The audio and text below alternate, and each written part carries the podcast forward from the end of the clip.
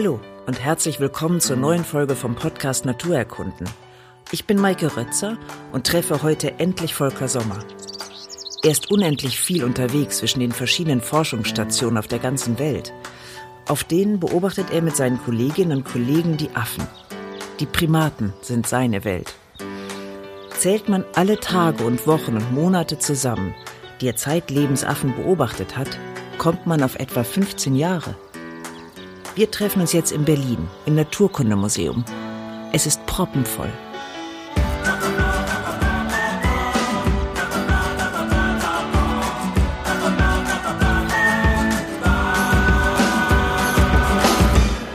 Warum haben Sie sich denn entschieden, ins Naturkundemuseum mit mir zu gehen und nicht in den Zoo? Da sind die Affen wenigstens schon tot, während sie im Zoo dummerweise oft ein sehr langes Leben noch vor sich haben und das ist gewiss kein schönes. Naja, mittlerweile, das ist vielleicht so seit 15 Jahren so, denke ich verschärft drüber nach, wie man sich eigentlich fühlt, wenn man so sein ganzes Leben lang eingesperrt ist. Und da ich ja im sogenannten Freiland das Verhalten und die Ökologie von Primaten erforsche, gibt es da selbstverständlich schon eine Spannung, die auch in meiner Arbeit angelegt ist, weil ich eben sehe, wie reich das Leben sein kann, wenn ein Organismus gezwungen ist, sich wirklich mit der Umwelt auseinanderzusetzen. Und selbstverständlich ist das nicht immer ein Zuckerlecken, weil ich kann ja da auch gefressen werden von irgendwelchen Raubtieren und es gibt schlechtes Wetter und ich kann, was viele Leute nicht wissen, auch als Affe aus dem Baum fallen und mir das Knick brechen. Aber dieses reiche Leben, glaube ich, würden Makaken und Mantelaffen und Lemuren doch sehr einem Leben vorziehen, wo sie eben von morgens bis abends eigentlich nichts anderes haben als Langeweile und ihre Fortpflanzungspartner zugewiesen bekommen von irgendwelchen netten Menschen, die dann noch erzählen, dass das Ganze dem Artenschutz dient. Das sind dann ja Einzelwesen, also Personen, die ihren eigenen Körper haben, die nun herhalten müssen als angebliche Botschafter für irgendwelche obskuren Ziele wie Naturschutz. Und das erscheint mir ethisch nicht vertretbar. Und wenn Sie in der freien Wildbahn forschen, was ist da Ihr Hauptaugenmerk und Ihre Hauptfrage an die Affen, die Sie beobachten? Als Biologen interessieren wir uns ja im Wesentlichen für die Frage der Evolution. Also wie hat sich durch die verschiedenen Zwänge, Chancen, Möglichkeiten, die in einem Lebensraum sind, das Leben entfaltet. Und ich bin evolutionärer Anthropologe, also eigentlich ein, jemand, der ganz menschenbezogen, ganz ich-bezogen sich interessiert für Natur. Und die Anthropologie, die ich betreibe, ist eine biologische Anthropologie. Ich versuche also zu verstehen, woher unser Körperbau kommt, unser Verhalten, vielleicht auch unser Denken. Und das führe ich zurück auf unsere Evolutionsgeschichte als Primat. Also Primaten sind ja diese Gruppe von Säugetieren, zu denen wir Menschen auch gehören. Vor vier, fünf Millionen Jahren, da gab es noch keine Menschen, da gab es auch noch keine, die mit uns heute am nächsten verwandt sind, Schimpansen und Bonobos, sondern es gab gemeinsame Vorfahren. Und die hatten nun auch wieder weitere Vorfahren, von denen sie sich äh, her entwickelt haben. Die Geschichte der Primaten beginnt eben vielleicht so vor 60, 50, 40 Millionen Jahren. Und erst dann, als die Dinosaurier die Erde verlassen hatten, haben sich diese Säugetiere entwickeln und ausbreiten können. Einfach auch deshalb, weil dort dann sozusagen mittlerweile hm, genügend Platz war. Die Dinosaurier waren ja oft abhängig von der Außentemperatur, waren also nicht in der Lage, die Körpertemperatur selbst zu regulieren, während die frühen Primaten das konnten und deshalb eben auch speziell die Chance hatten, nachts aktiv zu sein, wenn es zum Beispiel auch äh, kühler ist. Und von diesen ursprünglich nachtaktiven Formen, die wohl sehr versteckt zunächst lebten, hat sich dann eine Vielfalt entwickelt, die heute eigentlich am größten ist. Es gibt also so zwischen 400 und 500 Arten und Unterarten von Primaten.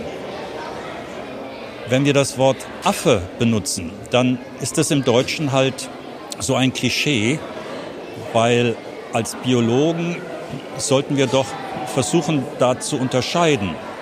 Wir haben im Deutschen dann drei Begriffe, die diese Ordnung der Säugetiere einigermaßen plastisch so vor Augen gestellt einteilen kann. Das eine ist das schöne Wort Halbaffe, dann gibt es das Wort Tieraffe und dann gibt es das Wort Menschenaffe.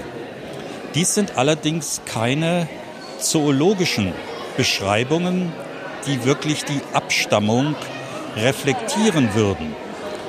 Zu den Halbaffen zählen drei Gruppen. Das sind die Lemuren, auf die Insel Madagaskar beschränkt.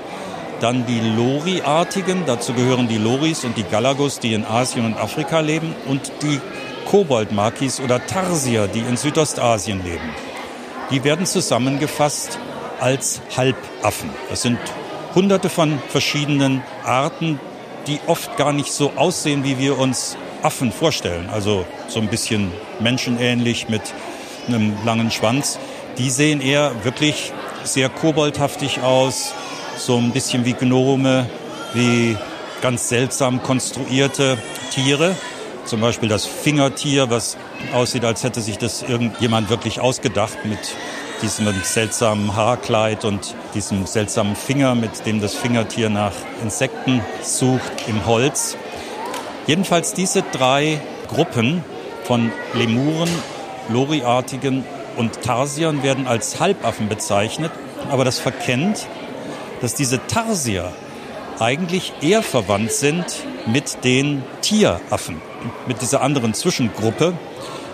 Der Begriff Tieraffe wurde eingeführt, weil wir eben auch den Begriff Menschenaffe noch haben. Und da sind dann die drin, die uns wirklich ziemlich ähnlich sehen. Also Schimpansen, Bonobos, Gorillas, Orang-Utans und auch ein bisschen abseits von der Entwicklung die Gibbons, diese schwinghangelnden Menschenaffen in Südasien. Und wenn wir jetzt mal den Begriff Menschenaffe nehmen, das ist eigentlich der einzig korrekte zoologische Ausdruck. Weil zu den Menschenaffen werden wirklich nur jene gezählt, die sich als eigenständiger Ast einmal abgespalten haben von allen anderen Primaten. Und bei den Tieraffen, da ist das eben nicht so. Zu den Tieraffen müsste man auch noch diese Halbaffenformen zählen, die die Tarsier sind oder die Koboldmakis. Und weil das Ganze dann so ein bisschen kompliziert ist, ist es zoologisch korrekter, die Primaten in zwei große Lager einzuteilen. Nämlich einmal in die sogenannten Feuchtnasenprimaten und auf der anderen Seite die Trockennasenprimaten. Hm, wieso das?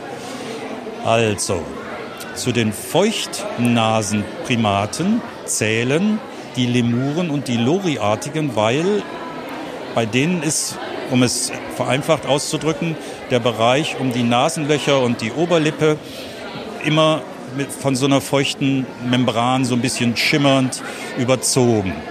Und das ermöglicht diesen Tieren besonders gut riechen zu können. Das ist so ähnlich wie bei Hunden, die ja auch eine feuchte Nase haben, weil dann die Moleküle besser hängen bleiben. Die anderen Primaten, die Trockennasenprimaten, denen fehlt dieses sogenannte Rhinarium. Also Rhinoceros, da steckt das Wort Nase drin. Das Rhinarium ist halt diese feuchte Gegend um den Eingang der Nase herum. Und diese anderen Primaten verlassen sich nicht so sehr auf ihren Geruchssinn, sondern sind vereinfacht ausgedrückt eher Augentiere. Die sind auch oft nicht nachtaktiv, De facto ist es so, dass es außer den Koboldmakis es nur eine einzige Affengruppe gibt, nämlich die sogenannten Nachtaffen in Südamerika, die nachtaktiv sind. Ansonsten sind sämtliche Affen bzw. Trockennasenprimaten tagaktiv. Und deshalb ist es natürlich relativ trivial, dass man am Tag besser sehen kann und äh, sich eher auf die Augen verlässt als auf die Nase. Sollen wir einmal zu den Mineralien wir gehen? Wir gehen mal zu den Mineralien. Da sitzt ein Galago hier oben rechts. Ein Fettschwanz-Galago. Der kleine braun gescheckte? Ja, ja. Warum er jetzt gerade hier sitzt, weiß ich auch nicht. Meinen, warum er in dieser Gruppe ist? Ja, der ist wohl in der Gruppe der Säugetiere, soll das hier irgendwie verkörpern. Da links ist auch so ein armer Schimpanse, der mal irgendwann erschossen wurde in Afrika, wie der Galago natürlich auch. In diesem Buch, was ich ja für den Verlag Mattes und Seitz geschrieben habe, kommen die Menschenaffen nur ganz am Rande beziehungsweise gar nicht vor. Also es ist kein Buch, in dem ich viel erfahren kann über Schimpansen, Gorillas, Orang-Utans, Bonobos, weil es mir wichtig war, die weniger prominenten Primaten so ein bisschen ins Scheinwerferlicht zu rücken. Und vor allen Dingen eben auch Formen, von denen die allermeisten gar nicht wissen, dass es die gibt oder dass sie eben auch zu den Primaten gehören. Manche sehen ja auch gar nicht so aus. Also hier in diesem Schaukasten da oben, da ist so ein, so ein kleiner Lori. Da würde man auch gar nicht unbedingt denken, das ist vielleicht ein Plüschtier. Aber dass es ein Affe wäre, so schnell kommt man da gar nicht drauf. Und da rechts der, dieser Galago mit seinem langen Schwanz, wird man vielleicht auch eher denken, das ist ein Eichhörnchen oder sowas. Aber das sind eben alles Angehörige der Primaten. Was ganz interessant ist, wenn wir uns die angucken, da sind die Augen nach vorne gerichtet. Darunter ist ja so ein Hase, da sind die Augen an der Seite. Und wenn die Augen nach vorne gerichtet sind, dann bedeutet das, dass sich die Gesichtsfelder überlappen können. Das können wir schön überprüfen, wenn wir ein Auge zumachen.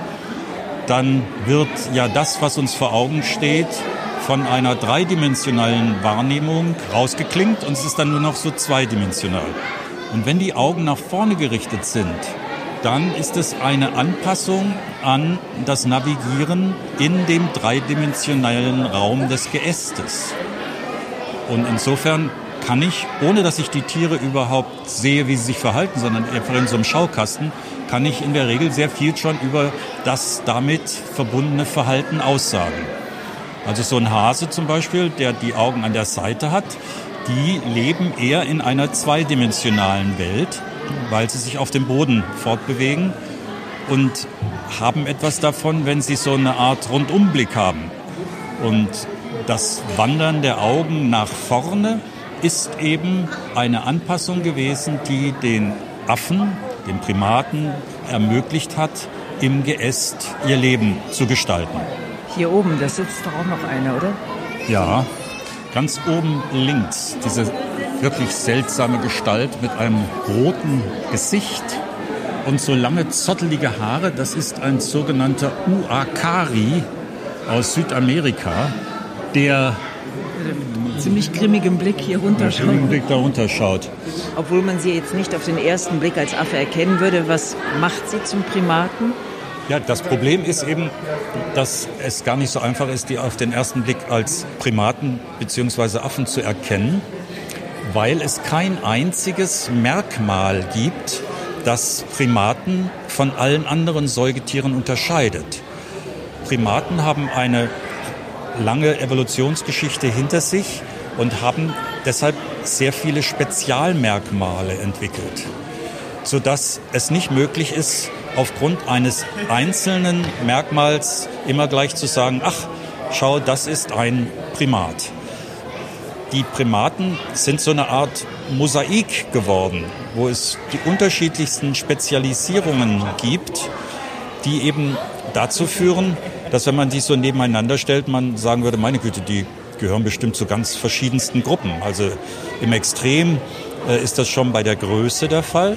Da gibt es eben diese kleinen auf Madagaskar lebenden Makis, die auch Mausmakis heißen die sind genauso groß wie da unten in diesem Schaukasten eine Maus, äh, wiegen vielleicht 30 Gramm, die könnte man also in einem Kompaktbrief verschicken. Und auf der anderen Seite hier in diesem Naturkundemuseum ist ja auch dieser sogenannte Bobby ausgestellt, eben ein Gorilla, der wiegt dann 220 Kilogramm oder so. Das heißt, aufgrund der Größe würde man schon Probleme haben und sagen, also mh, hm, wieso gehören denn die zusammen? was als am meisten noch gemeinsames Merkmal vorhanden ist, aber das wird eben auch mit anderen Formen geteilt, ist die fünfstrahlige Extremität. Das heißt, es gibt an den Händen und Füßen fünf Abzweigungen, Die sind aber auch je nach Lebensweise ganz stark abgewandelt.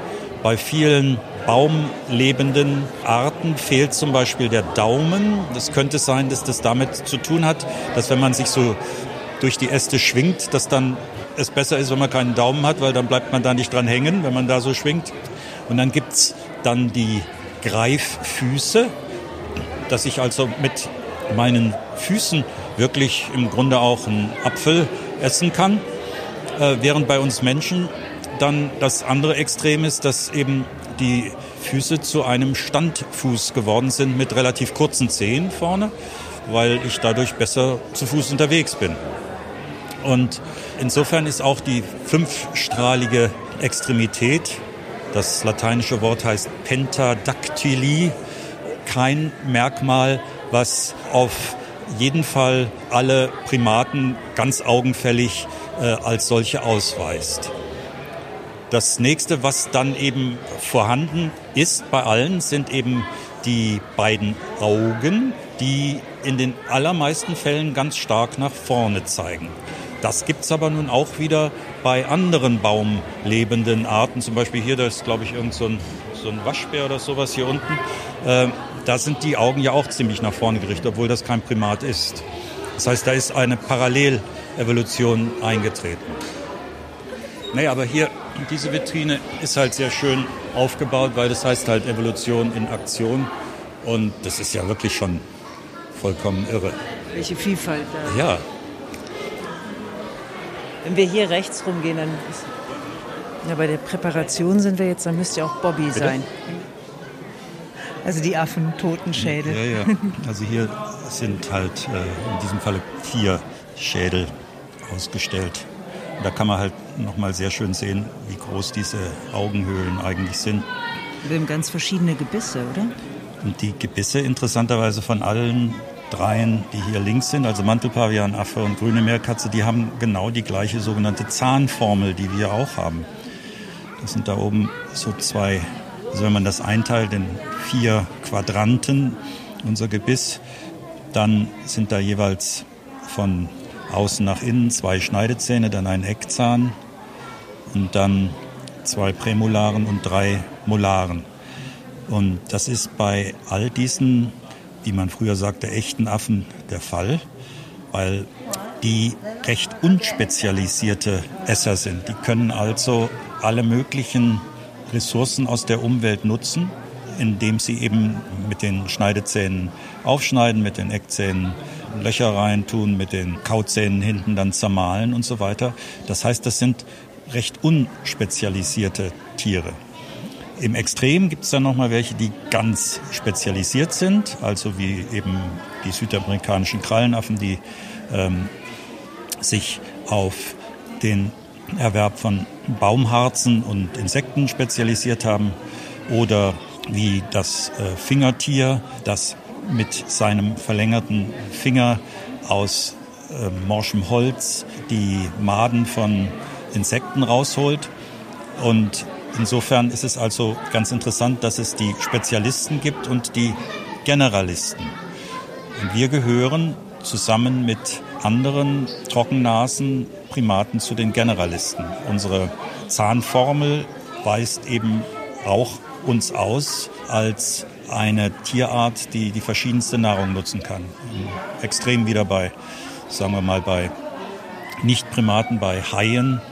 Da gibt es halt nur Zähne, die schlingen können. Da wird dann überhaupt nicht versucht, die Nahrung vorbereitend zu äh, bearbeiten, bevor sie dann in den Magen-Darm-Trakt kommt, sondern es wird einfach nur runtergeschlungen. Und das ist äh, bei den meisten Affen nicht der Fall. Da wird halt schon im Mundbereich recht viel für die Verdauung getan, einfach indem also im einfachsten Fall das schon mal alles schön zerkleinert wird. Und wenn man bei den Zahnformeln bleiben will, hier rechts ist so ein ganz kleiner Schädel von einem sogenannten Totenkopfäffchen. Das ist eine Art, die in Südamerika lebt. Da ist die Zahnformel etwas anders. Ist also nicht die gleiche wie bei den Altweltaffen. Und für die Experten, die können das dann halt entsprechend unterscheiden zwischen Altweltaffen und Neuweltaffen. Und die Vielverwerter, die fressen Obst, Blätter, Fleisch, alles, oder? Ja, also die Generalisten können eigentlich fast alles, was irgendwie verdaulich ist, zu sich nehmen. Es ist allerdings so, dass sicherlich 99 Prozent aller ähm, Trockennasenaffen von dem, was sie essen, das ist Pflanzennahrung. Ähm, es gibt eine große Ausnahme, das sind eben die auch zu den Trockennasenprimaten zählenden Koboldmakis. Diese winzig kleinen, springenden ähm, Tarsier in Südostasien mit den riesigen Augen, die sind die einzigen kompletten Karnivoren unter den Primaten. Die nehmen nur tierliche Nahrung zu sich. Also das sind im Wesentlichen wirbellose Tiere, also Insekten oder Würmer oder so etwas. Und bei allen anderen besteht die Nahrung zu 99 Prozent aus Pflanzen. Also es gibt sehr viele Früchteesser, die über die Früchte den Großteil der Kalorien einwerben. Und dann gibt es aber auch welche, die sind in der Lage, Blätter besonders gut zu verdauen. Das können wir ja auch. Nur müssen diese Blätter eben recht jung sein. Dann haben die viel Eiweiß drin und sind auch für uns sogar noch einigermaßen verdaubar. Aber es gibt eine spezielle Gruppe unter den Trockennasenprimaten. Das sind die Folivoren oder die Blätteresser. Und die haben eine spezielle Anpassung im Magenbereich. Das ist so ein bisschen ähnlich wie bei den Kühen. Da gibt es also verschiedene Magenkammern, Vormagen und so weiter, in denen äh, Unmengen von Bakterien herumwimmeln. Und diese Bakterien spalten die Zellulose auf. Und so sind diese Affen, zu denen etwa Langurenaffen zählen oder Nasenaffen, die sind in der Lage, Blattnahrung zu nutzen. Es gibt einen interessanten Unterschied zwischen jenen Arten, die eher Allesesser sind unter den Affen und denen, die eher Blätteresser sind. Äh, was ich esse als Primat, schlägt sich in letzter Konsequenz nieder in meinem Sozialverhalten. Wieso ist das so? Also, wir nehmen mal den Fall von denen, die äh, besonders gut Früchte verdauen können. Diese Früchte sind eine Ressource, die ich mir komplett unter den Nagel reißen kann. Das heißt also, ich kann mir diese Frucht schnappen, dann kriegt mein Nachbar nichts. Das bedeutet, dass es eine ziemlich große Futterkonkurrenz gibt unter diesen Früchteessern. Und diese Futterkonkurrenz hat dazu geführt, dass ich möglichst schnell mir vieles aus meiner Umwelt unter den Nagel reiße.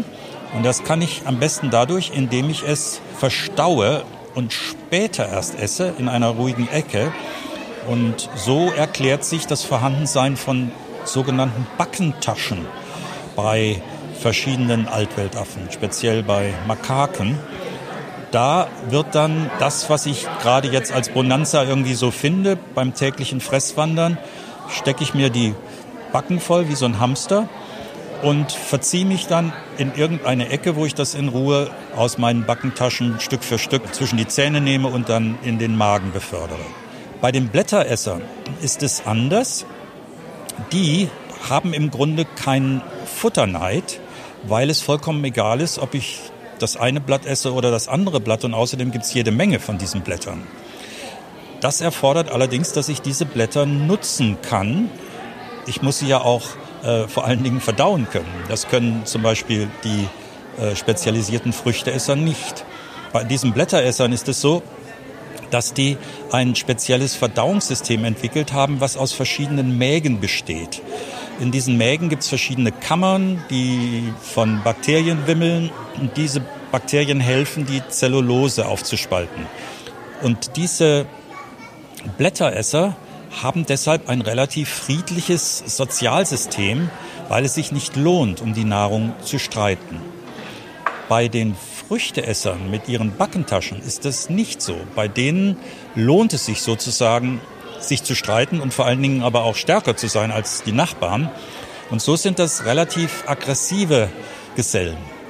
Wenn sie so unterwegs sind in Asien, da gibt's ja die berühmten Tempelaffen. Und da gibt's dann in der Regel so zwei Charaktere. Das eine sind die Makaken, wenn man die halt so füttert, dann reißen sie einem gleich alles aus der Hand und die am besten auch noch die Brille vom Kopf und äh, plündern gleich die Tasche aus und verziehen sich damit irgendwie oben äh, auf die Zinnen von dem Tempel. Aber es gibt eben auch die anderen, das sind jene Tempelaffen, die zu den Blätteressern zählen, im Falle eben Languren, die sehr friedlich sind und ähm, einem nicht so aggressiv daherkommen. Das Interessante ist, dass die Leute, die natürlich auch oft füttern wollen mit Früchten, dass diese Blätteresser, die aber nicht verdauen können, wissen die Leute nicht. Und so nehmen die zwar vielleicht ein paar Früchte, beißen dann da rein und lassen die einfach liegen. Das ist dann immer sehr verblüffend, weil das oft vollkommen gute Früchte sind, die denen angeboten werden, aber die können die halt nicht verdauen. Wie wird denn die Hierarchie innerhalb so einer Gruppe hergestellt? Gibt es einen Anführer in einer Affenhorde oder wie habe ich mir so eine Affenhorde vorzustellen? Es gibt die unterschiedlichsten Formen des Zusammenlebens. Ich will einfach mal so die vier, naja, großen Gruppen nennen. Das eine ist die Monogamie. Das wäre also das Zusammenleben von einem Männchen mit einem Weibchen. Dann gibt es bei anderen Arten die Polygynie, das wäre das Zusammenleben von einem Männchen mit vielen Weibchen. Dann gibt es, wunderschönes Wort, die Polygynandrie. Da steckt jetzt viel Andro, also Mann und Gyn, also Frau drin. Das ist das Zusammenleben von etlichen erwachsenen Männchen und etlichen erwachsenen Weibchen in einer viel Männchen, viel Weibchen Gesellschaft. Aber der Ausdruck Polygyn Andri ist natürlich einer, der sich viel besser benutzen lässt bei irgendeiner Cocktailparty. Was die allermeisten Laien nicht wissen, ist, dass es auch die Polyandrie gibt. Das ist das Zusammenleben von einem erwachsenen Weibchen mit mehreren Männchen. Das heißt, der Begriff Anführer stimmt oft nicht, weil das Tier, um das es sich zentral dreht, etwa ein Weibchen ist. Und das ist auch bis in die Dominanzbeziehungen so. Es gibt viele Arten, speziell bei den Lemuren, da sind die Weibchen über die Männchen dominant. Es gibt auch etliche Arten, bei denen ist es umgekehrt. Da ist also einfach von der Körperkraft her das Männchen stärker als das Weibchen. Aber es ist durchaus absolut falsch zu denken, es gäbe immer den Alpha-Affen und das sei ein Mann. Das ist eine absolute Ausnahme. Und insofern äh, ist es wichtig zu verstehen, dass es nicht den Affen gibt, sondern die unterschiedlichsten Arten und Weisen, wie diese Tiere ihre Gesellschaften gestalten. Wenn ich mir vorstelle, es ist ein Weibchen und viele Männchen, dann ist doch das mit dem Nachwuchs aber eher spärlich, oder? Es kann ja nur eine die Kinder bekommen. Ja, was sich da als Möglichkeit anbietet, wenn ich ein Weibchen bin mit mehreren Männchen, ist, dass ich etwas mache, was unter Primaten selten ist, dass ich nämlich Zwillinge oder Drillinge auf die Welt bringe. In der Regel haben Primaten nur ein Baby pro Geburtsvorgang. Es gibt aber speziell eine Gruppe, das sind die südamerikanischen Krallenaffen, bei denen die Weibchen ganz regelmäßig Zwillinge zur Welt bringen, manchmal sogar Drillinge. Und wenn sie die aber aufziehen wollten alleine, dann ginge das nicht, weil das vom Energieaufwand her unmöglich wäre. Die müssen ja zwei säugen und außerdem die noch herumtragen. Und nun kommt noch hinzu, dass bei diesen südamerikanischen Krallenaffen die Generationendauer sehr kurz ist. Das heißt, die Weibchen haben einen Fachausdruck Postpartum Östrus. Das heißt, die können gleich nach der Geburt wieder einen Eisprung haben und befruchtet werden. So, dann ist die Situation, dass das Weibchen zwei Feten, zwei Ungeborene im Bauch hat und bereits zwei, die vom vorigen Wurf sind. Das heißt, es sind also vier. Das wäre vollkommen unmöglich für ein Weibchen, diese Aufzugsleistung zu erbringen. Und so hat sich das System entwickelt, dass die Männchen für 80 Prozent, 90 Prozent der Zeit die Babys herumtragen, die auch, wenn sie in der Lage sind, schon feste Nahrung zu sich zu nehmen, gemischt mit der Muttermilch, dann für die Nahrung herbeischaffen. Und das Weibchen beschränkt sich im Grunde nur auf den reinen Stillvorgang. Und das erklärt dieses System der Polyandrie, also der vielen Männchen-Gesellschaft. Eine ganz verrückte Sache bei den Krallenaffen ist, dass Männchen, wie auch bei allen anderen Säugetierarten, ja das Problem haben, dass sie oft nicht wissen, ob sie der Vater sind von dem Kind.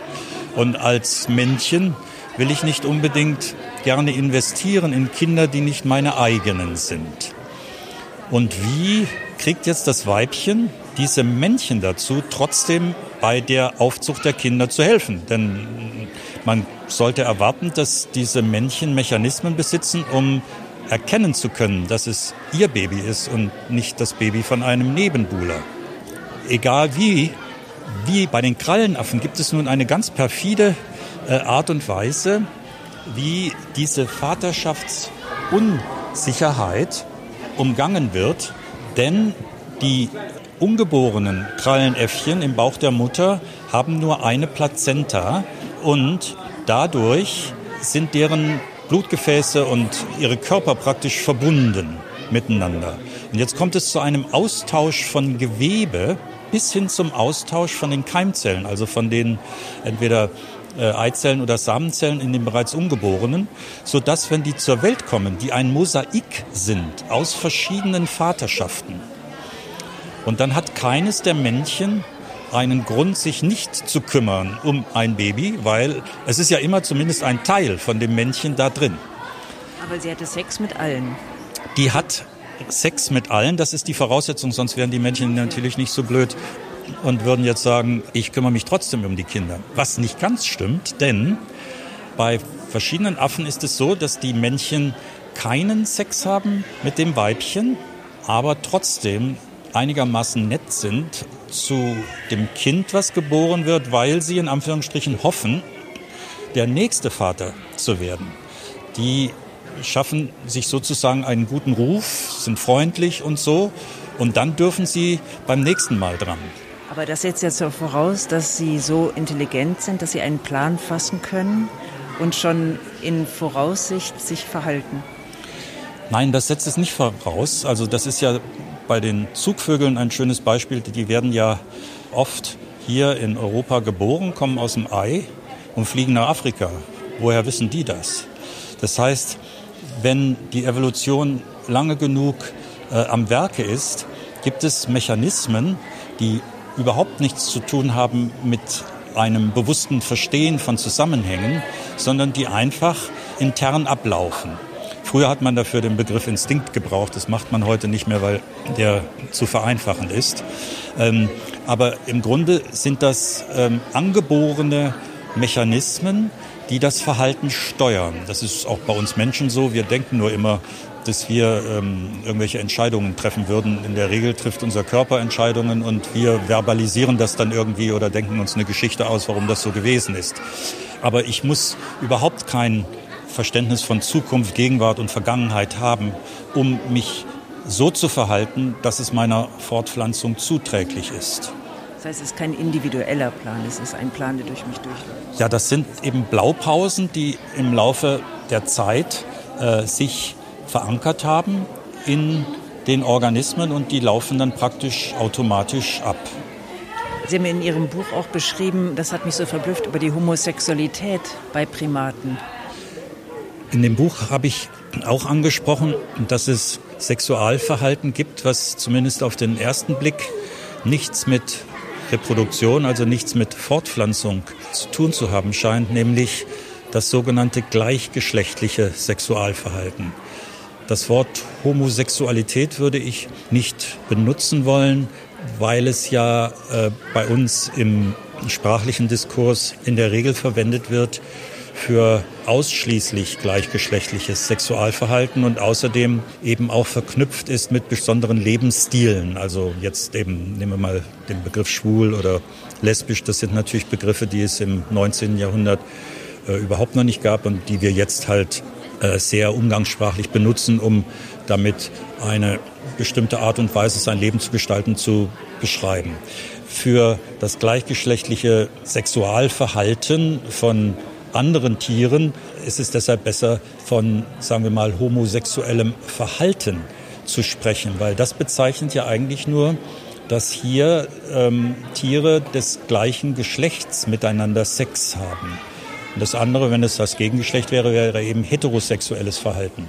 Das Wichtige ist aber, dass wenn ich homosexuelles Verhalten zeige, dass das nicht ausschließlich sein muss. Ich kann natürlich auch heterosexuelles Verhalten haben und in der Beschreibung wäre ich dann bisexuell. Und das ist der Regelfall.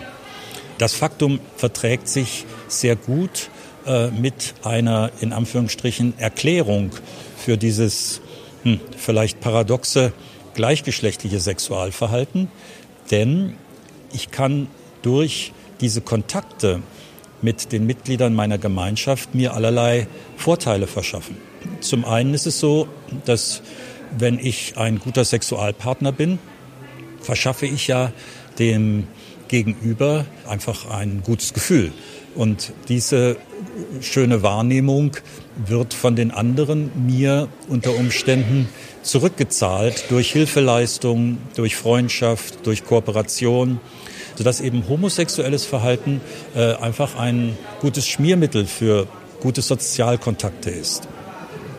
Bei der Kinderaufzucht sind ja zum einen, wie Sie erwähnt haben, die Männchen beteiligt. Gibt es auch dann Affengemeinschaften, denen andere Frauen auch zuständig sind oder ist dann immer die Mutter für das eine Kind zuständig? Das hängt von diesem Konkurrenzverhalten ab. Also bei den Blätteressern hatte ich ja erwähnt, dass es dort keine große Nahrungskonkurrenz gibt und dass deshalb der Grundlevel der Aggression relativ gering ist. Und bei diesen Blätteressern gibt es ausgeprägte Systeme des Babysitting. Also ich habe selber das mal genau ausgerechnet bei den indischen Langurenaffen. Da verbringen die Babys äh, mehr als ein Drittel der Tageszeit mit sogenannten Allo-Müttern, also übersetzt gegen Müttern. Das könnten wir auch als Babysitter bezeichnen, weil während der Zeit, wo die Babys mit jemandem anderen äh, zusammen sind, können die Mütter jene Sachen machen, die alleine schwierig wären. Also etwa äh, in den Höhlen eines Baumes äh, besonders exponierte Stellen aufsuchen, wo das Baby halt äh, in Gefahr wäre, wenn sie es am Bauch tragen würden. Oder sie können sich der Fellpflege äh, mit anderen widmen. Also es ist richtig so ein Babysitting-Verhalten, wo die Mütter entlastet werden. Und diese Rolle wird von anderen Weibchen ausgeübt, übrigens auch von anderen Männchen. Nur sind in den Gruppen relativ wenig Männchen drin. Hier muss ich keine Angst haben als Mutter, dass die anderen mein Baby schädigen würden, weil dieses Baby kein großer Nahrungskonkurrent ist, wenn es mal erwachsen ist, für die Kinder von anderen. Ganz anders ist die Situation bei den Früchteessern, denen mit den Backentaschen.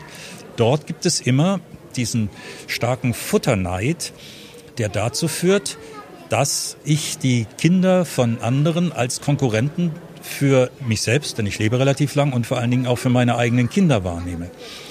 Und bei diesen Formen äh, gibt es dieses Babysitting nicht.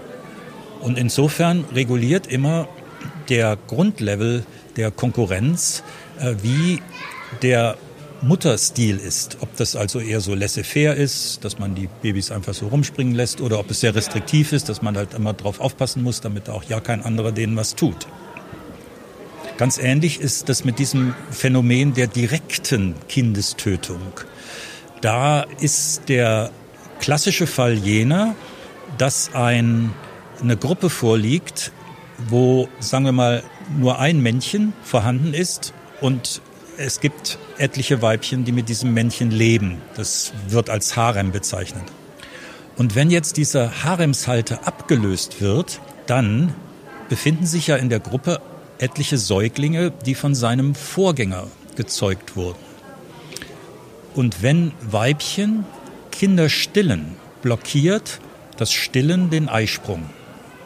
Das heißt, Dieses Männchen, was neu in der Gruppe ist, hat das Problem, dass er jetzt warten müsste, bis die Babys abgestillt sind. Aber der hat ja auch nur eine bestimmte Residenzzeit, anderthalb, zwei Jahre, bis er selber wieder vertrieben und abgelöst wird. Und wenn der jetzt warten würde, dann hätte er Lebensreproduktionszeit verloren. Und deshalb hat sich dort entwickelt, dass die Männchen versuchen, die von ihrem Vorgänger gezeugten Säuglinge umzubringen. Das ist dieses Phänomen der Kindestötung oder des Infantizids. Dieser Infantizid in dieser Form der Verkürzung der sogenannten Laktationsamenorrhoe, also der mit dem Stillen der Laktation verbundenen Amenorrhoe, nämlich dem Ausbleiben des Monatsflusses. Das ist ja eigentlich gibt keine Menstruation dann und deshalb eben auch keine Ovulation und deshalb sind die Weibchen temporär unfruchtbar. Diese Abkürzung, die gibt es nicht nur bei Primaten, sondern bei den verschiedensten Säugetieren von äh, Bären über Pferde, über Löwen, äh, Mäuse, Ratten. Das ist inzwischen ein recht klar verstandenes Phänomen. Ganz wichtig bei diesen Kindestötungen ist, dass der klassische Fall, dass eben Männchen die Säuglinge, die von einem Vorgänger gezeugt wurden, dass die die umbringen, dass das nicht die häufigste Form der Kindestötung ist. Die allermeisten Kindestötungen werden von Weibchen verübt. Der typische Fall für Kindestötungen durch Weibchen findet sich wieder bei diesen südamerikanischen Krallenaffen. Das sind eben die, die Zwillinge zur Welt bringen. Und um diese Zwillinge aufziehen zu können, braucht die Mutter die Hilfe einmal von den verschiedenen Männchen. Das wäre dann diese Erklärung für Vielmännerei. Aber es helfen auch oft mit die älteren Geschwister. Und diese älteren Geschwister haben natürlich das Problem, dass sie eigentlich selber auch gerne Kinder haben würden. So kommt es des Öfteren vor, dass die älteren Töchter von dieser Matriarchin auch schwanger werden und dann selber Kinder kriegen. Und wenn das der Fall ist, kommt es vor, dass jetzt die Großmutter ihre eigenen Enkel umbringt und diese Enkel auffrisst, weil dadurch ja dann die Tochter wieder frei ist, sich um ihre älteren, gerade geborenen Geschwister zu kümmern. Das ist also eine ziemlich grausame Logik der Gene. Aber es ist wichtig, sich diese Fälle klarzumachen, damit man wegkommt von diesem Klischee, dass es immer die Männchen wären, die die Kinder umbringen. Interessant ist die Frage, ob nichtmenschliche Primaten in der Lage sind, und da nähern wir uns jetzt doch jenem Bereich, den wir mentale Landschaft nennen könnten, also der was mit Denken zu tun hat, ob die irgendwie realisieren können, dass der Tod etwas Finales ist. Es gibt dann auch ganz interessante Beobachtungen, die darauf hindeuten, dass sie es nicht verstehen. Oft werden diese Leichen geschlagen, man zerrt an ihnen herum, man versucht vielleicht dadurch, äh, die wieder in Anführungsstrichen zum Leben zu erwecken. Oder eben auch äh, ist frustriert, weil sich ja dieses Gruppenmitglied nicht mehr so verhält, wie es sich normalerweise verhalten hat. Denn es ist ja jetzt tot. Und dann gibt es Beobachtungen, dass dort vielleicht als Vorsichtsmaßnahme oft Totenwachen abgehalten werden.